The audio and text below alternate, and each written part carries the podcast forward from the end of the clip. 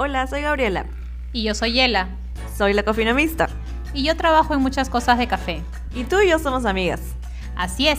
Y descubrimos que ambas nos apasiona el mundo del café de distintas maneras y en diferentes enfoques. Así que nos reuniremos a través de este podcast para conversar y debatir sobre temas de interés relacionados al mundo del café. Y esto es Sin filtro, un podcast de café. Hola Gaby, ¿cómo estás? Hola Yela, ¿qué tal? Bien, eh, bueno, supuestamente bien. Para los internacionales les contamos que este domingo fueron las elecciones presidenciales aquí en, en Perú. Entonces, eh, pues casi todo el país está bastante movido, ¿no? Con la situación actual que, que estamos pasando y bueno, esperando todavía los resultados y, y, seguimos trabajando porque es lo único que podemos hacer ahora. Continuar. Sí, por favor, eh, estamos en crisis y lo mejor que podemos hacer en crisis es calmarnos y todas las piedras que tengamos no nos las arrojemos, sino tratemos de construir algo positivo con esas piedras.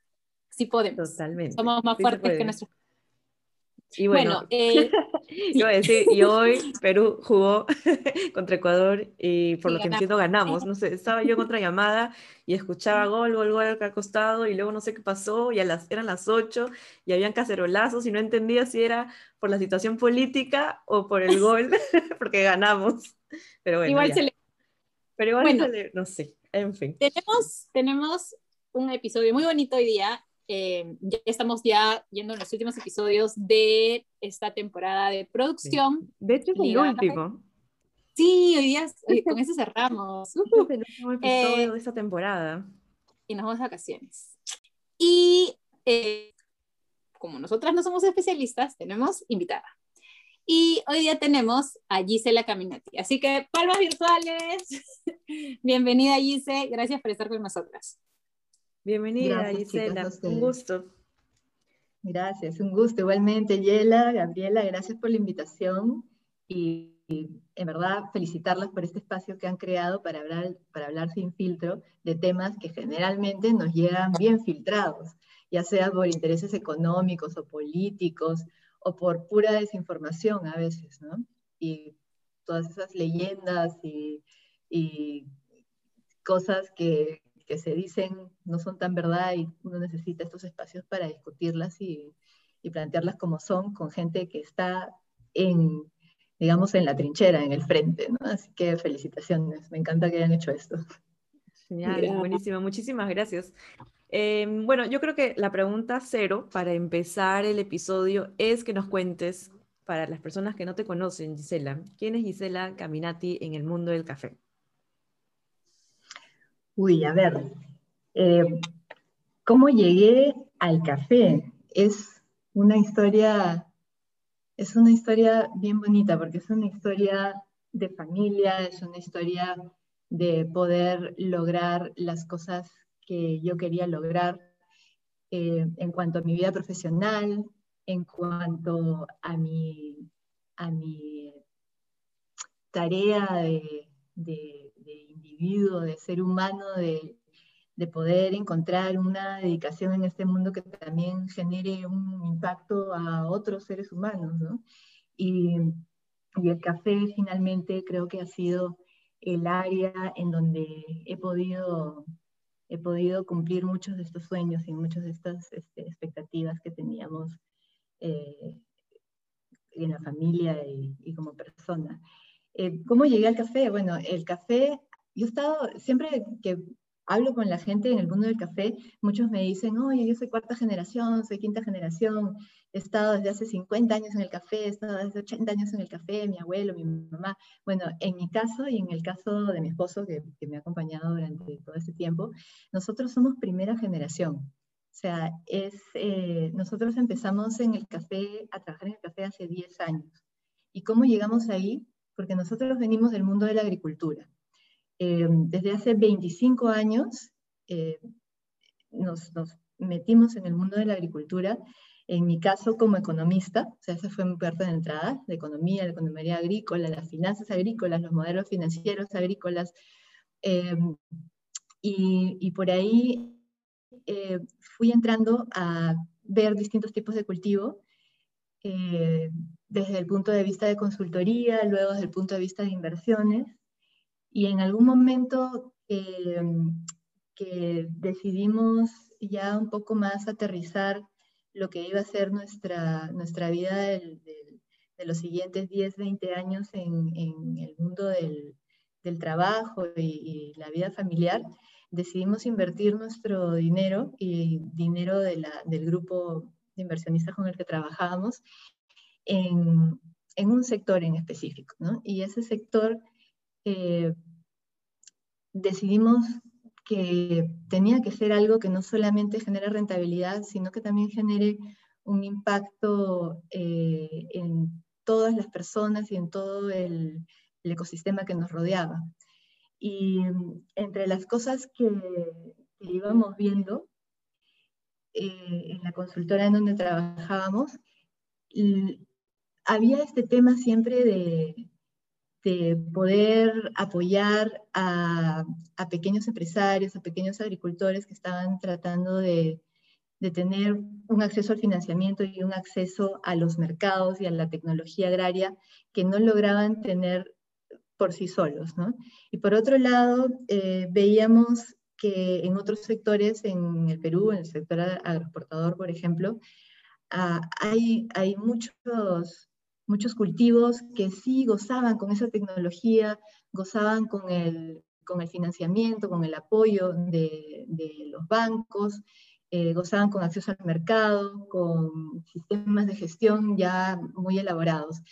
Y al ver haber trabajado todo este tiempo para la agricultura de, muchos recursos eh, y, ver todos los recursos que están disponibles y todo el conocimiento que está disponible para eso, y ver por otro lado en el Perú, en mi país, que hay sectores que no lograban tener ese acceso, decidimos dedicarnos, ¿no? ver el timón y dedicarnos más a cultivos que necesitaban ese push, ¿no? ese impulso de desarrollo.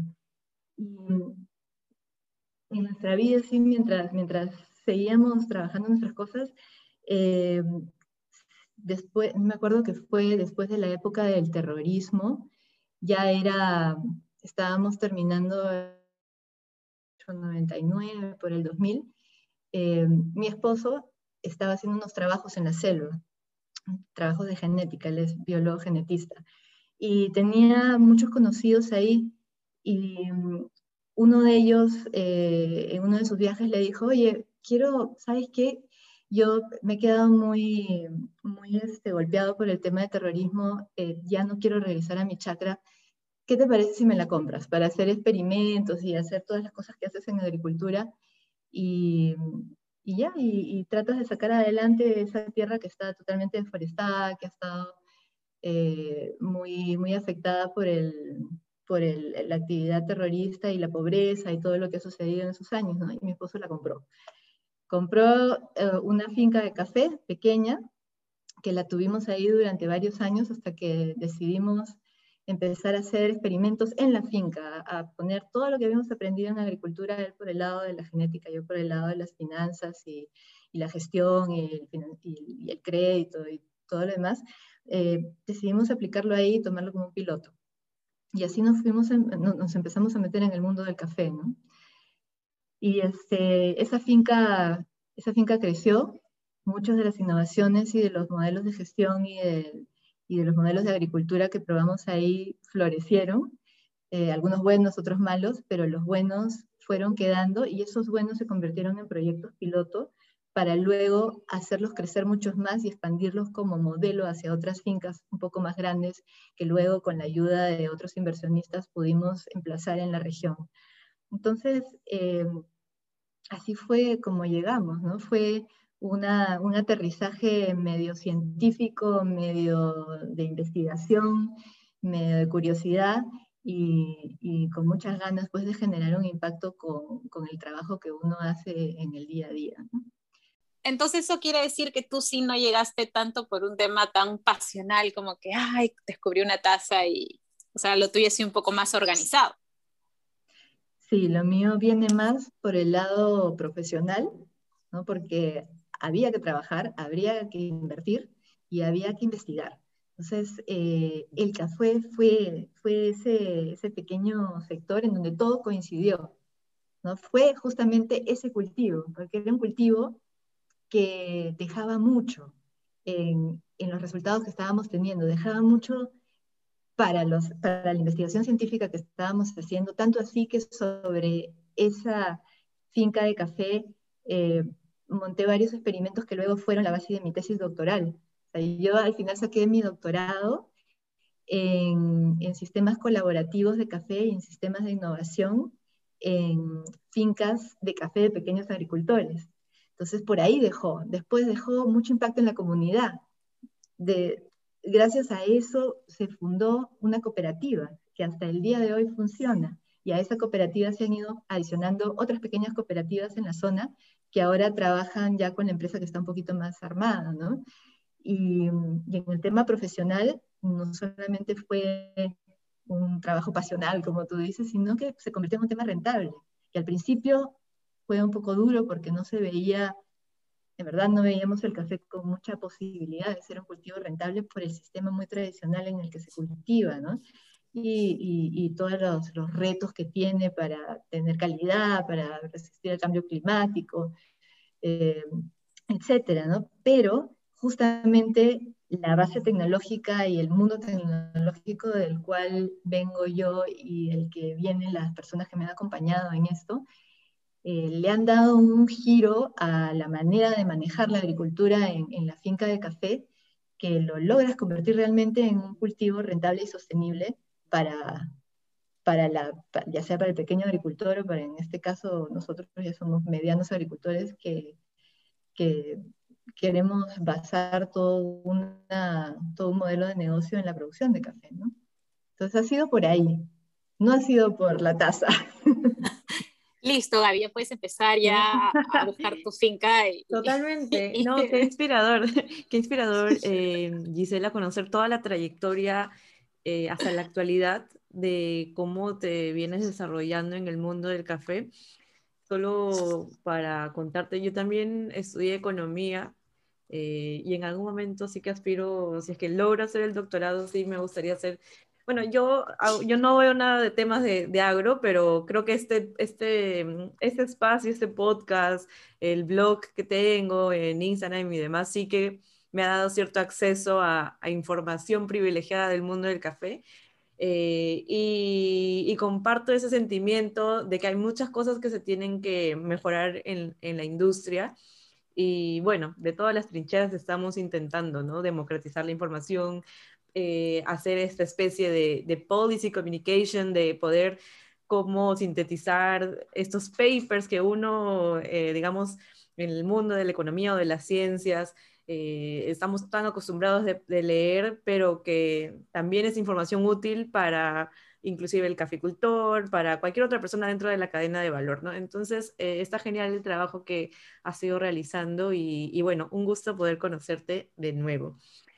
Em, ahora, entrando un poquito más a, para desarrollar estos tópicos que, que nos comentas, eh, Gisela, nos has hablado ya de que Em, digamos que el trabajo que tú realizas actualmente está relacionado con la aplicación de nuevas tecnologías dentro de la producción de café em, y, cómo se da esto y por qué, por qué se da y no sé si también nos puedes contar un poco sobre el impacto o cómo recogen ustedes el impacto de esa aplicación de las nuevas tecnologías, ¿no? Sí, mira, la, finca de café em, la hemos, al principio, como te explicaba, empezó siendo una pequeña finca modelo. Esta finca modelo ha logrado consolidar y, probar varios métodos de producción, varias tecnologías de producción, eh, sistemas de manejo agrícolas que han servido de base para poder, eh, digamos, presentar un modelo al mercado de capital, a, los, diferentes inversionistas que nos han eh, apoyado con más capital para poder hacer crecer este modelo y multiplicarlo en una mayor extensión de finca. O sea, estamos pudimos pasar de una finca piloto hacia una finca más industrial y poder comprobar modelos que, digamos, modelos que han funcionado en, una especie de laboratorio, laboratorio este, de, pequeña finca a, extrapolándolo a un modelo industrial. Em, estos, estos modelos de producción son como que el corazón de, lo que hace nuestra empresa. La empresa en donde trabajo yo ahora, que no solamente soy yo, eh, mi esposo, mi familia, sino que ha crecido a, ser un grupo de más inversionistas, eh, también apasionados del impacto de, de, cultivos como el café, el cacao, también hacemos otro tipo de, de frutas frescas. Todos son cultivos que se cultivan en pequeñas comunidades, que ese es el, el, kit del asunto. lo que queremos hacer es generar tecnologías eh, que puedan ser utilizadas también por pequeños agricultores en pequeñas fincas. No solamente tecnologías eh, modernas que sean aplicadas por fincas que tienen mucho dinero, sino la idea aquí es llevar la tecnología a un cultivo tan tan eh, tradicional y tan importante, tan básico y tan de nuestras comunidades, eh, digamos, antiguas, que puedan acceder a estos, a estos sistemas de innovaciones con sus propios recursos. Entonces, ¿qué innovaciones son las que aplicamos? Son eh, distintos tipos de, de, manejo que se da en la finca, que juntos puede decirse que, hace un sistema de agricultura regenerativa. ¿no? Nos gusta hablar más de agricultura regenerativa que de agricultura orgánica o de agricultura sostenible o de agricultura limpia, porque creemos que el concepto de agricultura regenerativa explica mejor a lo que queremos llegar en, en, la manera que manejamos los cultivos de café en, en nuestras fincas. ¿Por qué? Porque la agricultura regenerativa lo que busca es devolver al suelo lo que le has quitado al suelo cuando estás sembrando, cuando estás cultivando algo. ¿no? Sí, y, lo que busca es poder ser una, una herramienta fuerte ¿no? de, de, de, combatir este cambio climático que cada vez va más acelerado, no solamente deteniendo la emisión de, carbono al, al medio ambiente, sino ayudando a recuperar y a secuestrar todo lo que se pueda de la manera más rápida que se pueda y reincorporándolo al suelo. O sea, eso, es la agricultura regenerativa. Para esto tienes diferentes herramientas en tu paquete, ¿no? Tienes, por ejemplo, el modo que, que tienes de fertilizar las, las, plantas y manejar el compost o el humus para poder seguir creando suelo. O sea, reincorporas materia orgánica al suelo para que no se, te, no se te vuelva pobre, para que no se muera. O sea, tú alimentas el suelo de tal manera de que toda tu microbiota y todos tus microorganismos, los hongos, las bacterias que viven ahí, sigan manteniéndose activos, multiplicándose bien, viviendo bien, para poder ser esta ayuda de las plantas a predigerir todas las moléculas de, de fertilizantes, de micro, microelementos, macroelementos que le, que le, que le estás incorporando al suelo para que la planta pueda... Claro, como hacer una esponja en la tierra para que pueda, pueda absorber todo, pues, ¿no? Exacto. Y el, y el tema de, de, manejo de compost, manejo de humus, materia orgánica en los suelos de la selva, eh, para manejo de café es, es muy importante y yo creo que está muy subestimado, ¿no?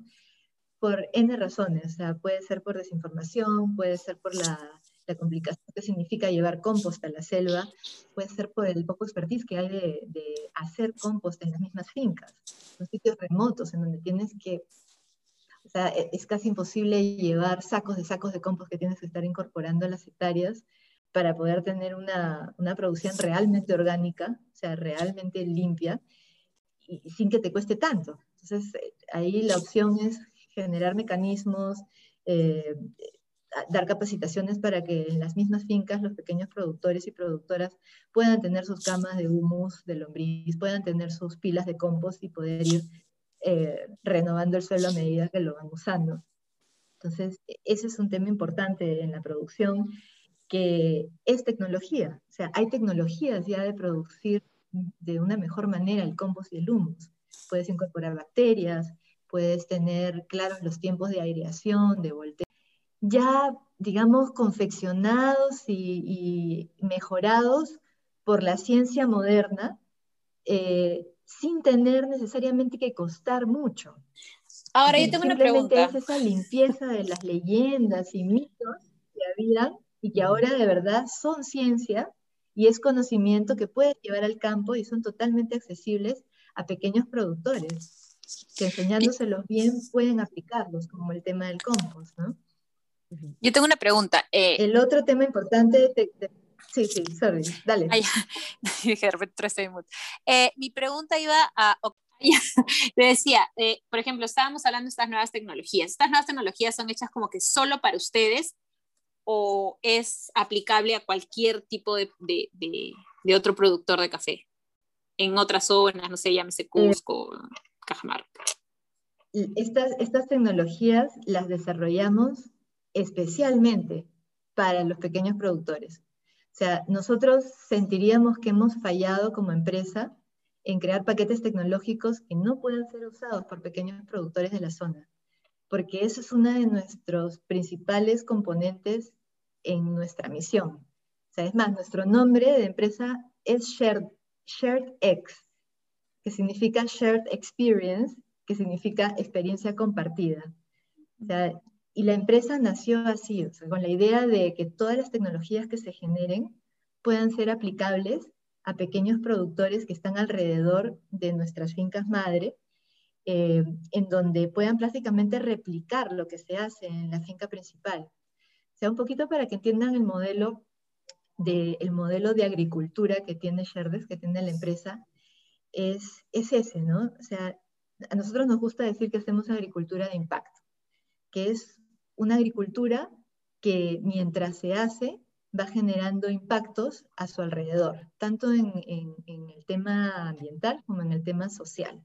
Entonces, en el tema ambiental llegamos al impacto a través del modelo de agricultura regenerativa, en donde cuidas el medio ambiente, secuestras todo el carbono que puedas en los suelos, generas eh, plantas sanas que pueden ser eh, eh, cultivadas bajo un sistema orgánico sin tener que meter moléculas químicas, ¿no? generas comida sana, porque esa comida va a ir con calidad y no va a tener residuos. Y bueno, y todos los beneficios que tiene esta agricultura regenerativa hacia adelante y hacia atrás, ¿no? Hacia adelante hacia la persona que consume el producto y hacia atrás hacia todo el, medio ambiente del estás tocando mientras haces agricultura. Y por el lado de la, de la parte social, eh, eso es, ¿no? O sea, generar conocimiento que puedas transferir fácilmente a todas las fincas pequeñas o fincas satélites, a veces le decimos, que están alrededor de nuestras fincas madre.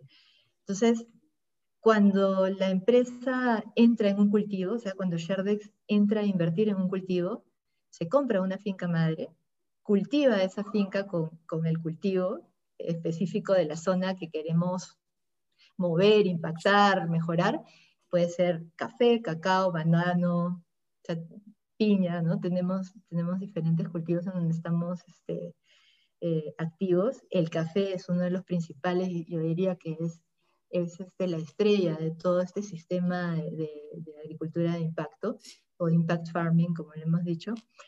Y, y aquí la idea es que realmente, o sea, no hay puerta en la finca, no hay, no hay reja. O sea, eh, el que quiere puede entrar, puede visitar. Es más, promovemos eh, días de campo, promovemos reuniones, promovemos capacitaciones, promovemos eh, cursos, diplomados, especializaciones, eh, todo lo que se pueda para que los, los, agricultores que están alrededor en la zona aprendan, vean. O sea, el día que va el experto en irrigación o el experto en reparar eh, la despulpadora en el beneficio húmedo o el experto en hacer el descope de los colinos de café en el vivero o hacer el injerto o plantar los híbridos en, curvas de nivel. O sea, ese día que hay una actividad especial, invitamos. O sea, tratamos de hacer todo un happening, o sea, una, una especie de aula abierta para que todo el que pueda, pueda aprender. O sea, todo el que pueda venir pueda aprender. Entonces, eh, tú me preguntabas si, no sé, de repente tienes la idea de que está patentado el sistema, la tecnología, eso no, justamente no. Nuestra idea es crear una especie de, de bien público, de conocimiento abierto, para que esto realmente empiece a, a, filtrarse hacia todas las fincas de la zona que lo, que lo quieran y puedan utilizar. ¿no? Algo así como que no eh, sea un privilegio. estábamos hablando, de compost, pero... Claro, exacto. Estábamos hablando del compost al principio, pero por ejemplo también un tema súper importante en la tecnología de producción es la genética de las plantas. O sea, la genética de las plantas tiene que ser revisada porque la genética que funcionaba hace 20 años ya no funciona hoy no funciona. y menos va a funcionar en los siguientes 50 años. Entonces, exacto. Entonces ahí, eh, ¿qué hacemos nosotros? Tenemos viveros con diferentes variedades que estamos probando para ver cuál se puede adaptar mejor eh, pisos altitudinales en donde se siembra café en nuestra zona y ojalá pues que también otras zonas quieran ver y quieran probarlas, ¿no? Eh, nosotros estamos entre, entre 1.300 y 1.850 metros en, en las fincas que, que, tenemos en la selva y las fincas en donde están nuestros socios pequeños agricultores que también trabajan con Sherdex, eh, tienen fincas hasta 2000, 2100, en donde están probando también variedades que hemos eh, sacado de nuestros viveros.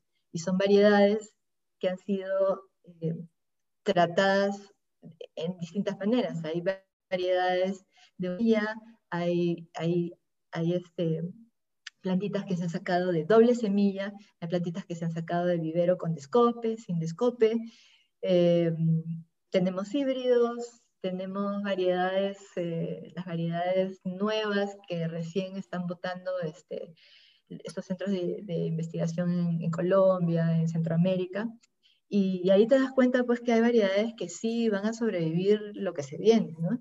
Y hay otras que de verdad van a quedar para el jardín solamente, para el jardín del recuerdo y, y no son variedades muy resistentes, no son variedades que, que te van a dar la calidad que necesitas para seguir siendo vigente en el mercado, ¿no? cada vez se pone también más exigente. Entonces la genética es una parte importante de este paquete de producción.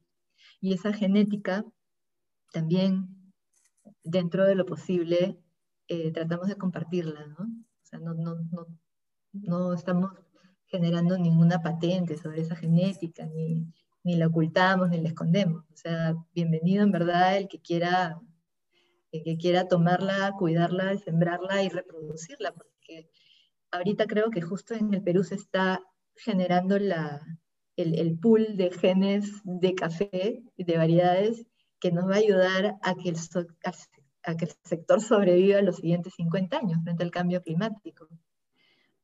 Está súper interesante este tema. ya estoy tratando de, digamos, de ir armando la historia, ¿no? Detrás de, de ShareX y del trabajo que, que realiza Gisela, eh, rescato bastante. El, primer punto que quería decir es cómo empezamos en la conversación, el tema de los inversores. Hay una presencia de inversores eh, que dan, digamos, eh, digamos que es el aceite para poder menujear toda esta historia, ¿no? Es la liquidez que te permite probablemente armar todo. Desarrollar la investigación. Correcto, sí. Y eso está súper bueno porque quería hacer la analogía de que eh, algo que hemos estado hablando en otros episodios de, de, este podcast, ¿no? De que al, a la producción de café hay que tratar, bueno, y a la finca hay que tratarlo como si fuese una empresa. Y como, como sabemos, en el mundo eh, financiero uno busca inversores para poder eh, hacer nuevas tecnologías y demás, ¿no? Y hay un retorno, y ese retorno, bueno, ahí te regreso, inversor, gracias por prestarme eh, tu plata, ¿no? Y eso me parece súper chévere que se pueda migrar al mundo del café, porque es, es una figura que, si bien se usa, no necesariamente eh, se usa como que al 100%, ¿no? Y es algo que se podría aprovechar y eso está bastante interesante. Y después de, de, derivar mi, mi primer comentario, era entender Em, estos dos tipos de, caficultores con los que ustedes trabajan. Por lo que entiendo, hay el socio, el socio caficultor, que no sé si haya como alguna metodología por el cual ustedes dicen, eh, esta finca o esta persona es una persona que, eh, que puede ser incorporado como, como una finca asociada, ¿no? Y donde ahí es donde vamos a aplicar eh, esos beneficios, o si es que simplemente se invierte en esta finca madre y se espera que haya como un efecto, como una externalidad positiva y que la información traspase al resto de, de, las fincas que están aledañas a esta finca madre, ¿no? Eh, entonces, no sé si nos puedes comentar un poquito sobre si es que hay ese dos, esos dos tipos de, de, caficultores o más o menos cómo es la relación con el resto de las fincas que no son la finca madre. Conocimiento científico, eh, vas a poder aterrizar la relación comercial que tienes con tu portafolio de clientes, vas a poder eh, tener una, una buena interacción para gestionar esa finca madre, un buen grupo de socios, que sean, eh, digamos que tengan el mismo chip de que no solamente quieren buscar rentabilidad en, el cultivo, sino también quieren buscar el impacto para generar en la zona, es súper importante. Su rol en la zona, su liderazgo en la zona y la finca que ha estado manejando, ¿no? Tiene que ser una finca que entre en el sistema de agricultura regenerativa, que tenga un sistema de agroforestería, que, bueno, que no esté teniendo un impacto negativo ¿no? en el medio ambiente. Y luego, es que vas a tener que ser el modelo, vas a tener que enseñar. Exacto.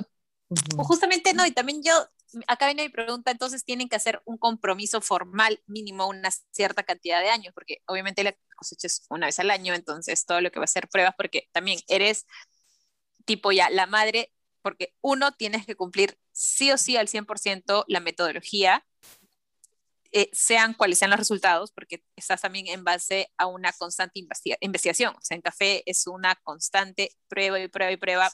Lo que va quedando, los resultados positivos se van aplicando, pero se sigue investigando en base a esos resultados positivos y cómo mejorarlos y se continúa. Correcto. O sea, imagínate, la finca madre no es, el, digamos, el trato que haces con la finca madre no es un trato de corto plazo. O sea, prácticamente inviertes en la finca madre. O sea, Sherdex se hace dueña de la finca madre eh, de distintas maneras. Puede comprarla, eh, puede, puede eh, podría alquilarla, lo cual en verdad no hacemos, preferimos comprarla porque queremos llegar ahí y quedarnos para siempre. esa finca madre tiene que ser ya una, una, institución en la zona, ¿no? Tiene que ser un, un sitio donde empiezas una, un, un, camino de largo plazo. Eh, y, la, y, esto funciona porque la gente siente que estás ahí y que realmente estás, estás prometiendo cosas que, que, tú también estás... Que estás eh, exacto, el compromiso es súper importante. Y a veces estas fincas madres son, son grandes y son, eh, tienen un valor bien alto, entonces lo que hacemos ahí es que yo creo que eso ha sido una de las innovaciones del modelo, que los dueños de esta finca madre hacen un swap de sus acciones con acciones de Sherdex. Imagínate Sherdex como, un, mm. como un fondo. Siempre decimos que en lugar de un company, somos un company, con F, ¿no? y en algunos casos nosotros podemos invertir capital, así cash, comprando la finca, pero en otros casos el mismo dueño de la finca madre, o sea, el mismo dueño de, lo que va a ser la finca madre, te dice, oye, no me compres por completo, o sea, yo en verdad quiero también ser parte de Sherdex. Y ahí lo que hacemos es un swap de acciones. ¿no? Le, entregamos acciones por un valor ya pactado por, por la finca y la finca se vuelve parte del portafolio de fincas de Sherdex. Y al ser parte del portafolio de fincas de Sherdex, tiene que seguir ciertos lineamientos y ciertas, ciertos este, modelos y sistemas que nosotros tenemos como parte obligada de lo que es nuestra base de producción agrícola.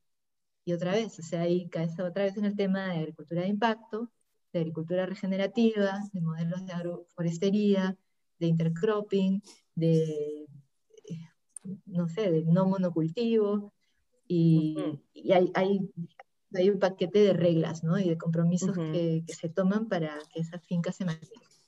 Porque esa finca va a ser tu modelo. Y si en esa finca las cosas no funcionan, entonces en verdad nadie te va a hacer caso de todo lo que estás diciendo que, que hay que hacer alrededor. Y así ha funcionado. O sea, no eres solamente el consultor que va un rato, dices, oye, mira, haz esto, haz Pones, caso porque yo lo sé todo, pues te vas y nunca regresas hasta el año siguiente y vuelves a decir lo mismo. No. ¿Y por qué no lo hiciste? Acá no, acá Exacto, no, acá tú vas a la finca, instalas un equipo y ahí si llueve, te llueve encima igual que le llueve al pequeño agricultor. Y si te cierran la carretera, a ti también te la cerraron igual que al pequeño agricultor. Y si no llega el compost te cobran, no sé, demasiados mil soles el camioncito que no llegó hasta la punta del cerro, también te lo cobran a ti. O sea, los mismos problemas que tiene eh, el agricultor los vas a vivir tú en carne propia, en esa finca madre. Y eso yo creo que logra acercar mucho a, la empresa privada, ¿no? Eh, en este mundo moderno, con herramientas modernas, tecnológicas, comerciales, de gestión, a el mundo del pequeño agricultor y sus, y sus recursos. Y es ahí donde se empiezan a generar estas, eh, estas dinámicas y estas, estas tecnologías que finalmente funcionan, que son muy aterrizadas a la realidad de cada zona. Cada cultivo, cada zona es muy específico de la zona. O sea, hay que, hay que probarlo ahí. O sea, no, e, es, muy difícil probar una cosa en Cusco y decir que va a funcionar en, en Ucayali o en Amazonas. O incluso nosotros también ya estamos este, yendo más allá de las fronteras de Perú y hay paquetes tecnológicos que, que hemos llevado de Chanchamayo a Zambia, pero en Zambia se han adaptado, porque obviamente las, las condiciones no son las mismas y las personas y su idiosincrasia no es la misma. Claro, como que un factor cultural, me imagino. Totalmente. Entonces, lo importante es estar ahí, generar ese compromiso, generar ese, esa idea y ese, esa relación de largo plazo y, ir aprendiendo eh, de la mano con ellos, ¿no? porque es un aprendizaje mutuo, con ellos, con los pequeños agricultores. Ahora, me preguntabas cómo entran los pequeños agricultores al sistema, o sea, cómo, cómo los aceptas, cómo los gradúas, ¿no? cómo, cómo haces. Eh, eso también es un proceso. Y yo diría incluso que, que hay, hay niveles, o sea, hay, hay pequeños agricultores que recién están ingresando al sistema y que se relacionan con Sherdex de una manera un poco más periférica, en donde no hacen todo contigo, o sea, no hacen todo con la empresa. Y al decir no hacen todo es, es, es, es decir que, por ejemplo, ya van, aprenden un poco del manejo de campo y, entienden el sistema de podas y, ok, hacen la poda como lo aprendieron en, en la finca madre, pero todavía la fertilización no. ¿no? Entonces, por lo menos van avanzando paso a paso, ¿no?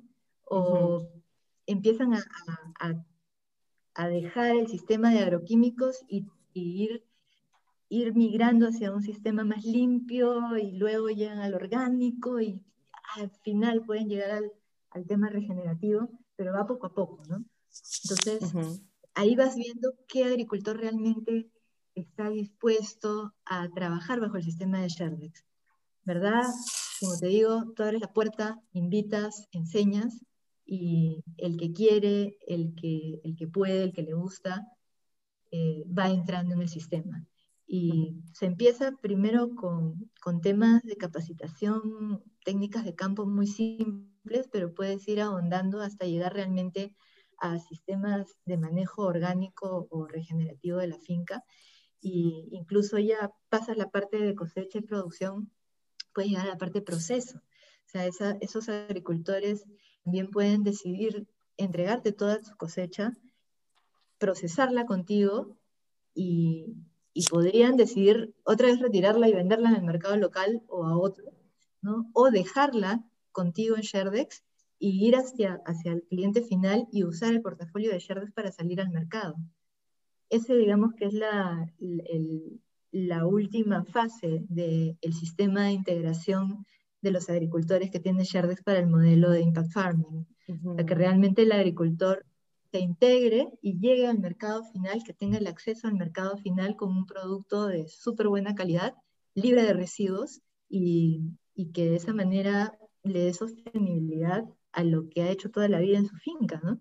O sea, que ya no solamente pues le venda a los coyotes, a los intermediarios ahí en la puerta de la finca, eh, aceptando lo que, sino que realmente empiece a entender un poquito el tema del riesgo, el tema de esperar un poco para poder lograr un mayor margen, ¿no? Y, y de, de, entender cómo puede llevar su producto hacia el mercado, esperando un poquito más, entrando en una relación de largo plazo, porque le da a redituar también un mayor margen, ¿no? En el largo plazo.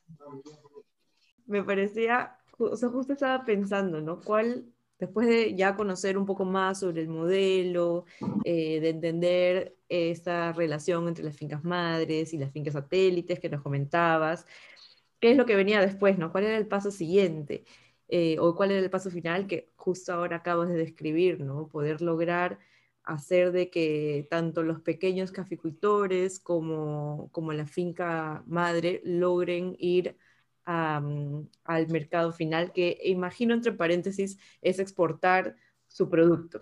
No sé si se queda en el, plano nacional eh, y si en esta, y si es exportación eh, únicamente, mi consulta era también entender si es que como parte de lo que realizan en, eh, en ShareX, es también apoyar tanto a la finca madre como a los pequeños caficultores en este proceso de, de, acceso a la información para la exportación, ¿no? Porque ya una vez desbloqueado, digámoslo así, la primera parte que ya va muy relacionada al trabajo de campo, tenemos que separar toda esta otra parte que, que son, es información o son conceptos de exportación, ¿no? Ahí se necesitan otras habilidades. Eh, no, eso es algo también que hemos ido repitiendo en, en otros episodios, ¿no? Uno, no quiere que el, que el caficultor lo haga todo, uno este, desearía, ¿no? Que estamos pensando que es un, que es un equipo súper grande, que tienen funciones muy delimitadas y que, y que aportan, ¿no? Aportan a que mm, eh, este caficultor con nombre y apellido pueda realizar adecuadamente toda, todas las secciones de, de la cadena, ¿no? Pero bueno, em, eso era, si, es que nos puedes contar esta segunda parte de la exportación y si es que también hay eh, las capacitaciones y demás que, que, imagino que ShareX podrían tener o no. Em, y sobre si es que se quedan en el mercado nacional o solamente van al mercado internacional.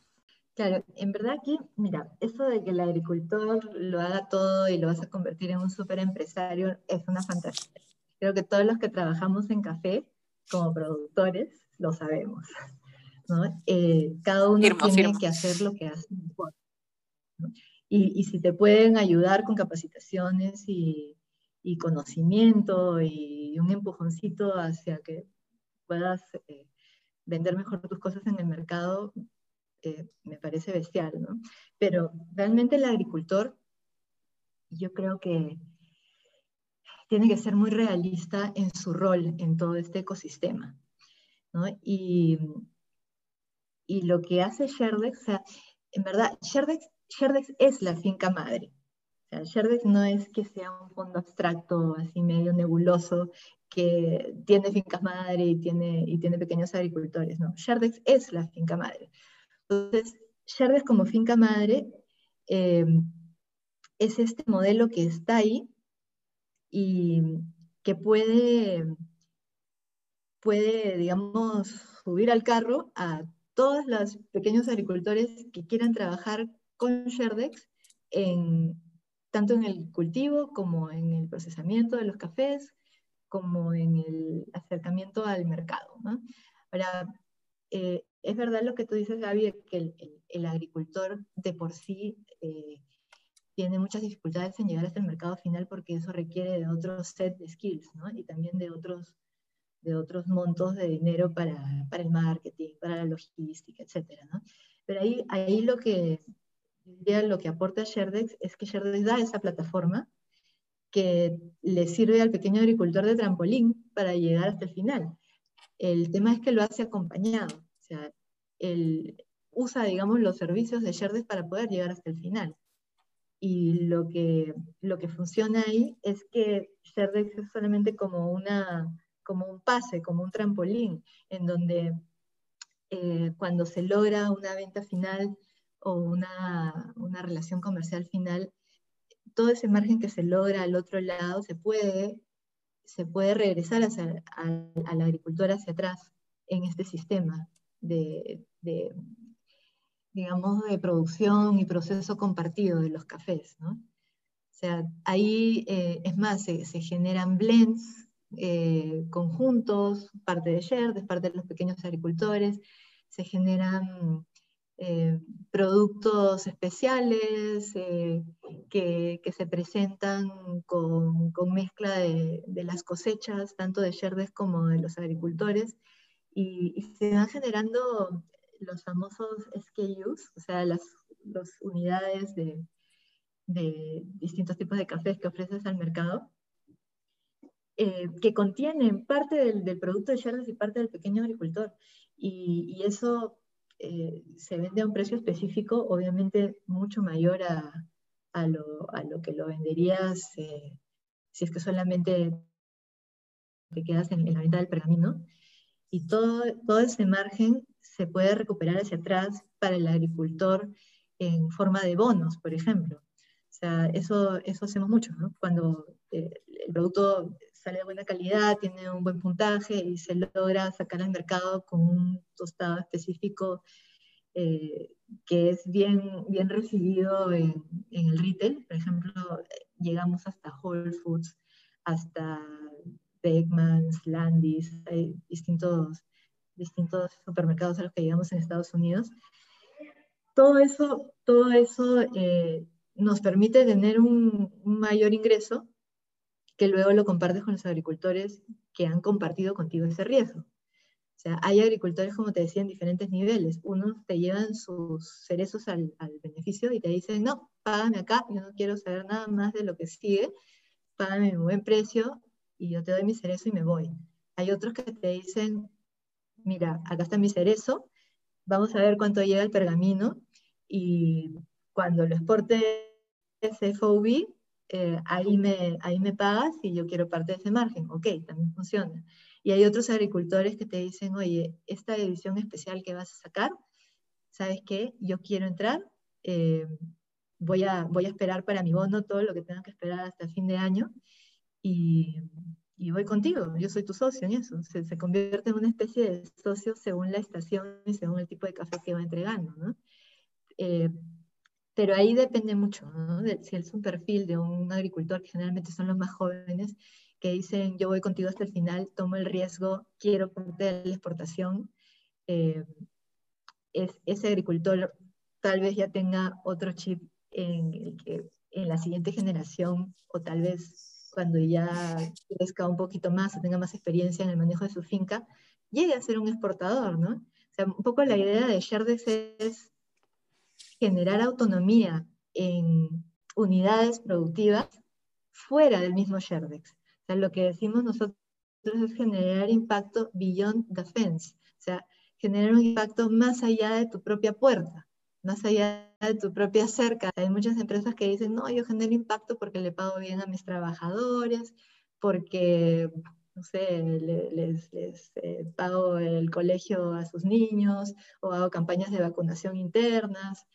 Eh, pero para nosotros el impacto que, que, queremos generar es, va mucho más allá de lo interno, ¿no? Queremos ir hacia afuera, hacia los individuos que circundan estas fincas madre, que tienen sus propias unidades productivas, hacia las familias productoras, que luego van a estar ahí también, incluso si es que Sherdes ya el día de mañana no existe. O sea, si, si se retira, lo que queremos dejar es algo tan sólido en conocimientos, en conocimiento del mercado, en, capacitaciones, en training, que quede, o sea, que no dependan siempre de que haya un hermano mayor ahí para que la cosa funcione, ¿no? Una finca madre. El conocimiento nadie te lo quita. El conocimiento nadie te lo quita, el training nadie te lo quita, y, y esa, ese abrir los ojos hacia lo que hay afuera, hacia el mercado, hacia lo que quiere el cliente, la demanda, los trends, el por qué producir comida sana, por qué hacer agricultura regenerativa, por qué cuidar el medio ambiente, eso ya nadie te lo quita, ¿no? Y, y lo tienen que vivir contigo, o sea, tienen que vivirlo contigo y ver que funciona, que el café no, no tiene por qué quedarse siendo un cultivo de pobres. O sea, el café es un cultivo tan bueno como otros cultivos. Tiene otros, tiene retos distintos que tal vez cultivos de agroexportación no los tengan, pero el cultivo del café con las tecnologías adecuadas puede llegar a, agarrar un nuevo nivel que le va a dar una sostenibilidad a los siguientes años, eh, enfrentando el cambio climático, enfrentando los retos del mercado, enfrentando el tema de los precios, porque puedes llegar a producir un, un, café de calidad que se, que se salga de los commodities, que se salga del precio de bolsa y que más en un tema de, de negociación de un precio fijo por un café de calidad, por un café de especialidad. Entonces, eh, está en manos de, de, los, de los, en verdad, de los productores, de los procesadores, toda la gente que está en la cadena del café, de llevarlo a ese siguiente nivel, ¿no? de sacarlo de ese halo de ser cultivo de pobres a ser un cultivo realmente competitivo en, en el mercado. Y cada uno tendrá su rol, el productor como productor, el procesador como procesador. Claro, acá dos puntos, ¿no? Eh, nadie quiere, claro, nadie quiere limitar los roles de nadie, o sea, no es, no es de que nosotros digamos, ah, si eres productor, solamente dedícate a producir, no, si tú quieres llegar más allá, ten primero claros estos conocimientos, aplícalos poco a poco, paso a paso, evidencia error, evidencia error, ¿no? Y de ahí, si quieres, puedes ir a, dedicarte a hacer más, pero no porque es lo único que hay. Es uno.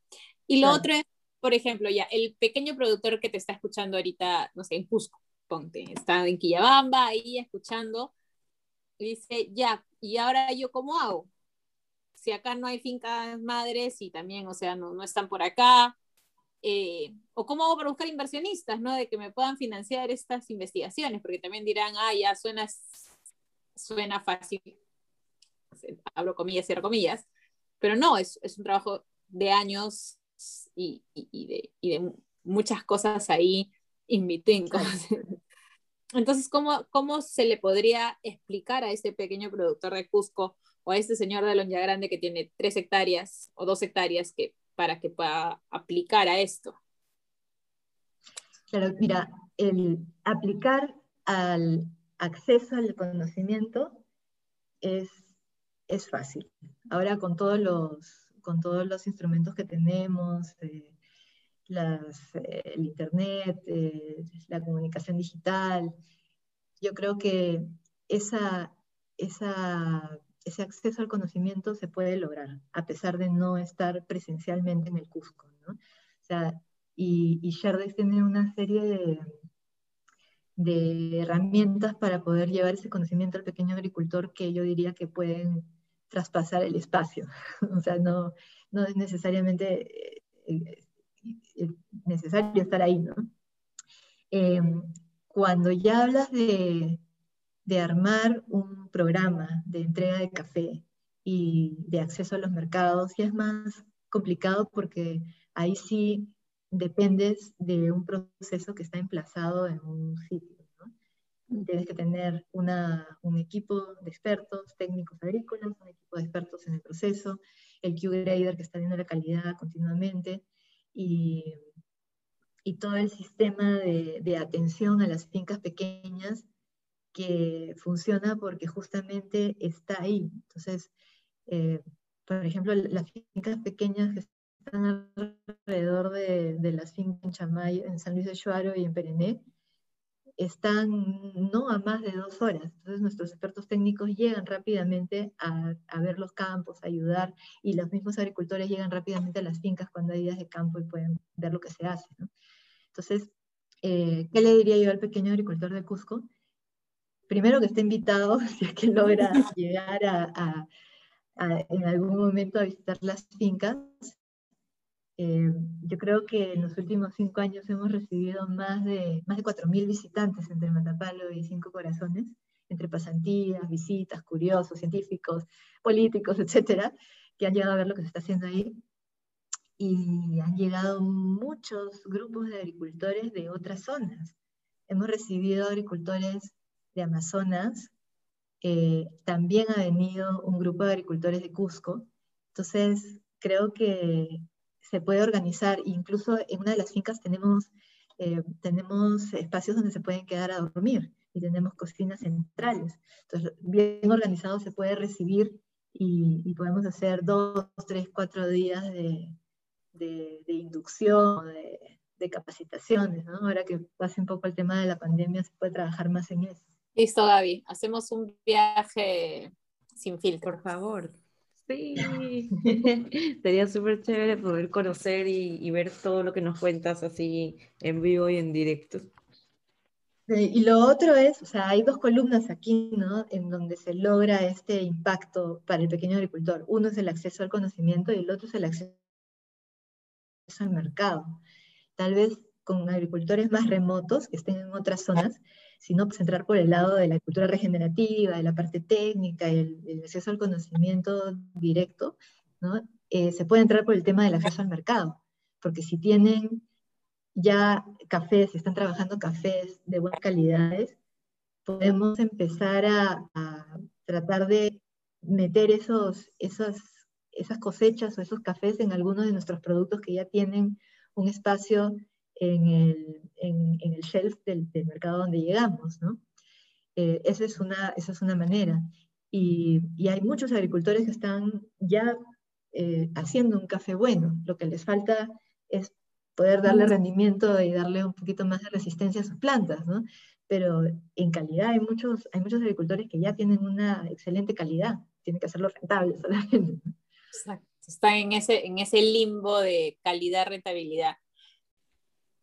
Siempre, bueno, ya no siempre, sino que en estos, en estos últimos episodios hemos estado ya, creo que aclarando esto de que nosotros muchas veces creemos que ah, estamos súper avanzados, pero en verdad Perú, con todos los años que tiene en café, sigue estando en inicial, ¿no? Si nos ponemos eh, a, a, a, a verlo como si fuera una etapa escolar, Y en este caso, con toda la tecnología que vienen haciendo en Finca Matapalo, bueno, en X, ustedes más o menos frente a todo el, el, panorama general, como en qué escala se podrían situar. ¿Ya están en primaria, secundaria? ¿O cuáles son los techos que ustedes tienen? Mm, a ver, yo creo que nunca se deja de aprender y nunca se deja de innovar. En el caso de Sherdex, una de nuestras principales eh, dedicaciones y pasatiempos es innovar.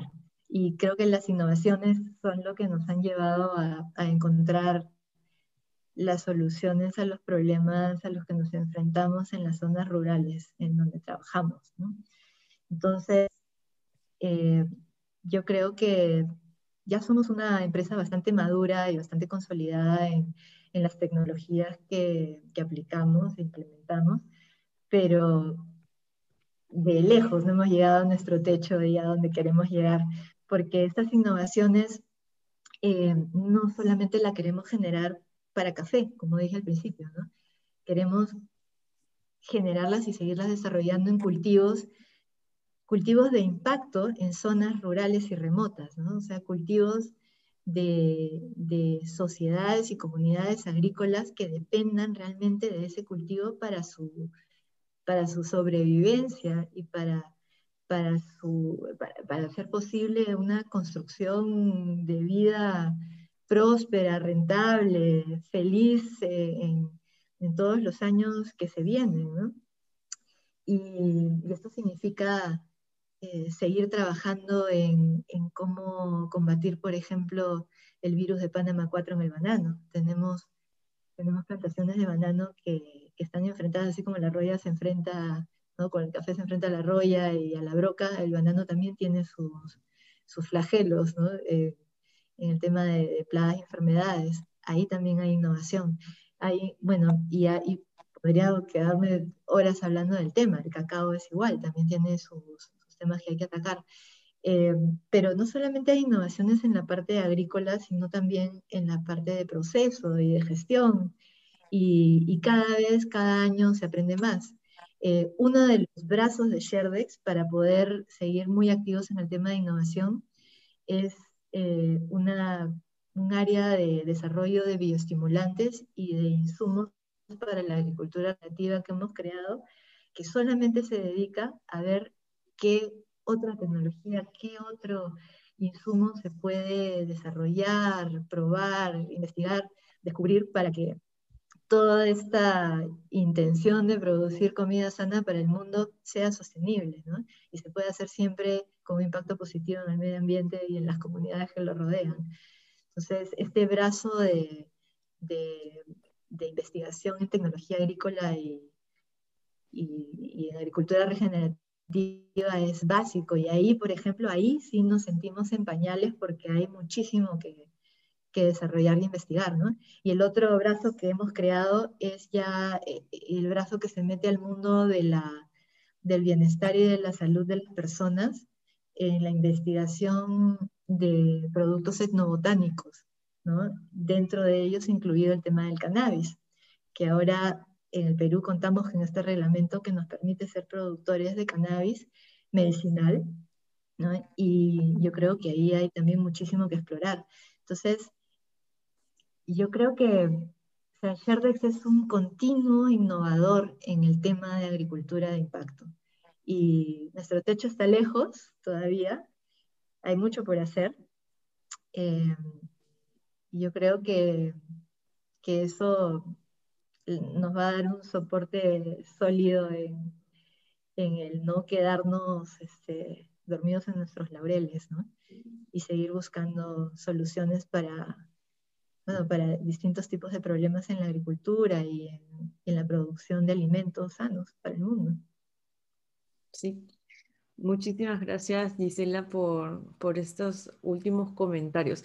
Yo me imagino que tanto Yela como yo tenemos 40 preguntas más aquí anotadas en nuestro blog de notas virtuales, pero ya, ya es muy tarde y no queremos tomar eh, más de tu tiempo, entonces lamentablemente para nuestros oyentes tenemos que eh, terminar aquí el, el, episodio sin antes eh, darte el, el, agradecimiento de poder haber participado en esta pequeña conversación virtual eh, me alegra personalmente y también eh, por parte del podcast de, poder haberte conocido de esta forma y de poder haber conversado contigo. Yo creo que ha sido súper interesante lo que nos vamos a llevar todos de la experiencia de ShareX. Eh, espero que hayan tomado notas y bueno, ahora estamos ya en la fase de las impresiones finales, ¿no? ¿Cuál es, digamos, es el mensaje final que te gustaría poder brindar a todos nuestros oyentes, peruanos, internacionales? Eh, productores, baristas, etcétera, que, que nos escuchan. Consumidores. Consumidores, como yo. A ver, yo creo que mm, aquí es importante lograr transparencia en esta cadena de producción, comunicación entre todas las partes y tratar de poner en valor eh, cada uno de los eslabones de la cadena y entender cuál es su función en que esto funcione. Eh, ahora, la atención que se le debe poner a la parte agrícola y a la parte de campo, yo diría que siempre va a ser un tema especial porque está, está muy lejano de toda esta eh, comunidad de conocimiento y de comercio y de capitales, ¿no? y de financiamiento.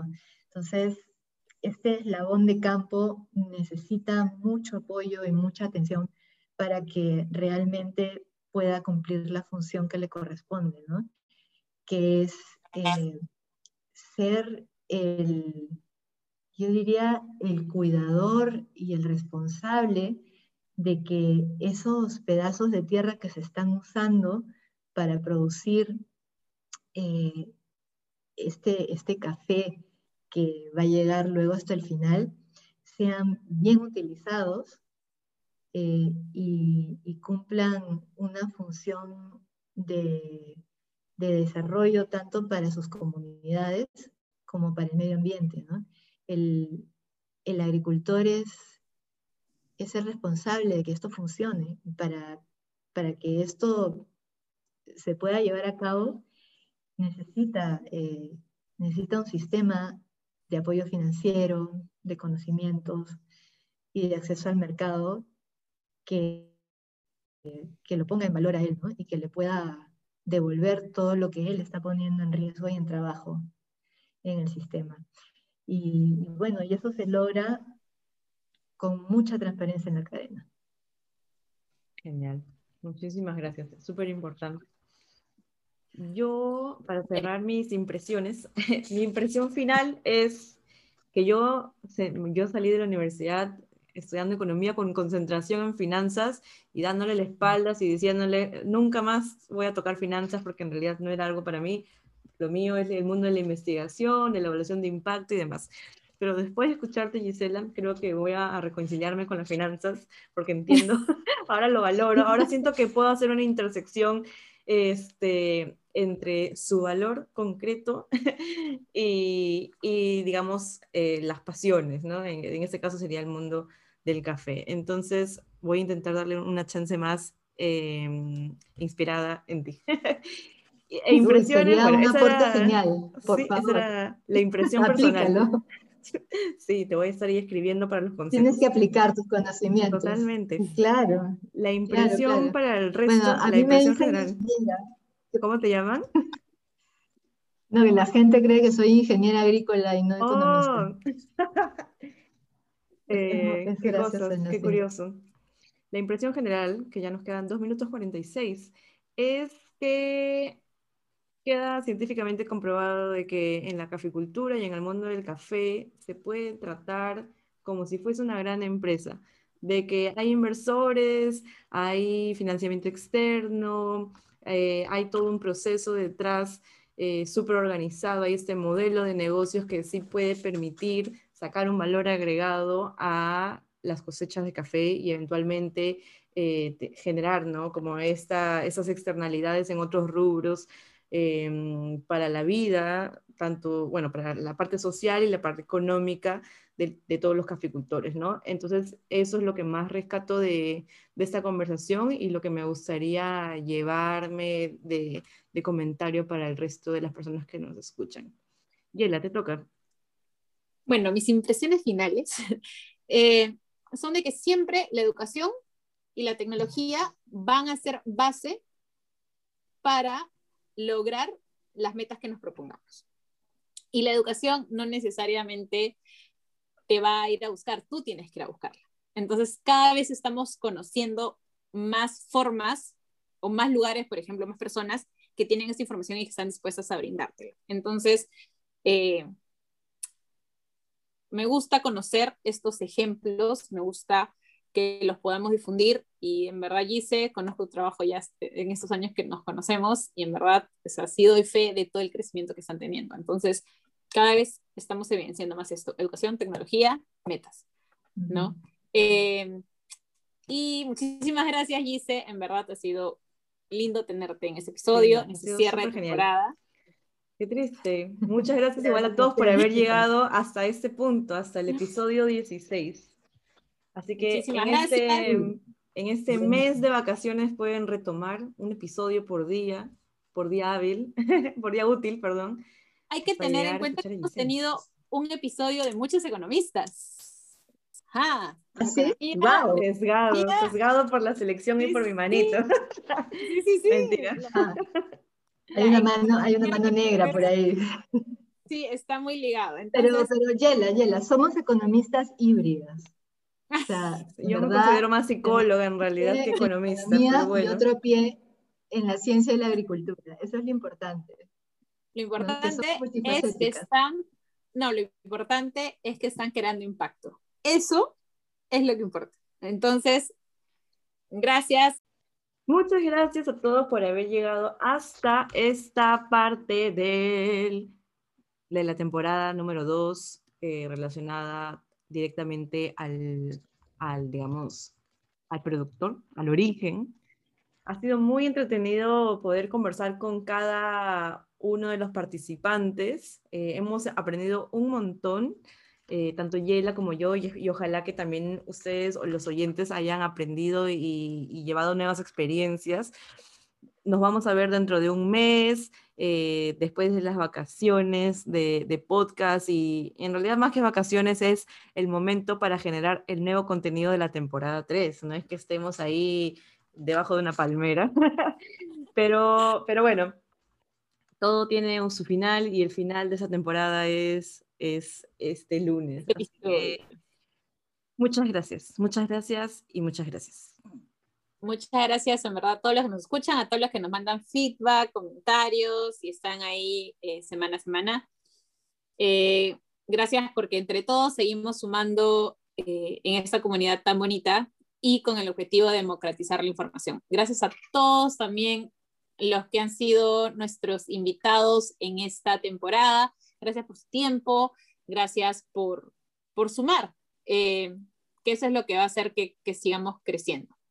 Eh, extrañennos, extrañenos mucho. Nos vemos en un mes. Muchísimas gracias. Chao, chao. Gracias. Chao. Bueno, eso es todo por el episodio de hoy. Muchísimas gracias por escucharnos. No se olviden de seguirnos en nuestras redes sociales, arroba sinfiltrocafé.podcast y nuestros arrobas personales. Yo soy arroba yela con doble G y yo soy arroba lacofinomista con doble F y doble E. Gracias. Gracias, adiós.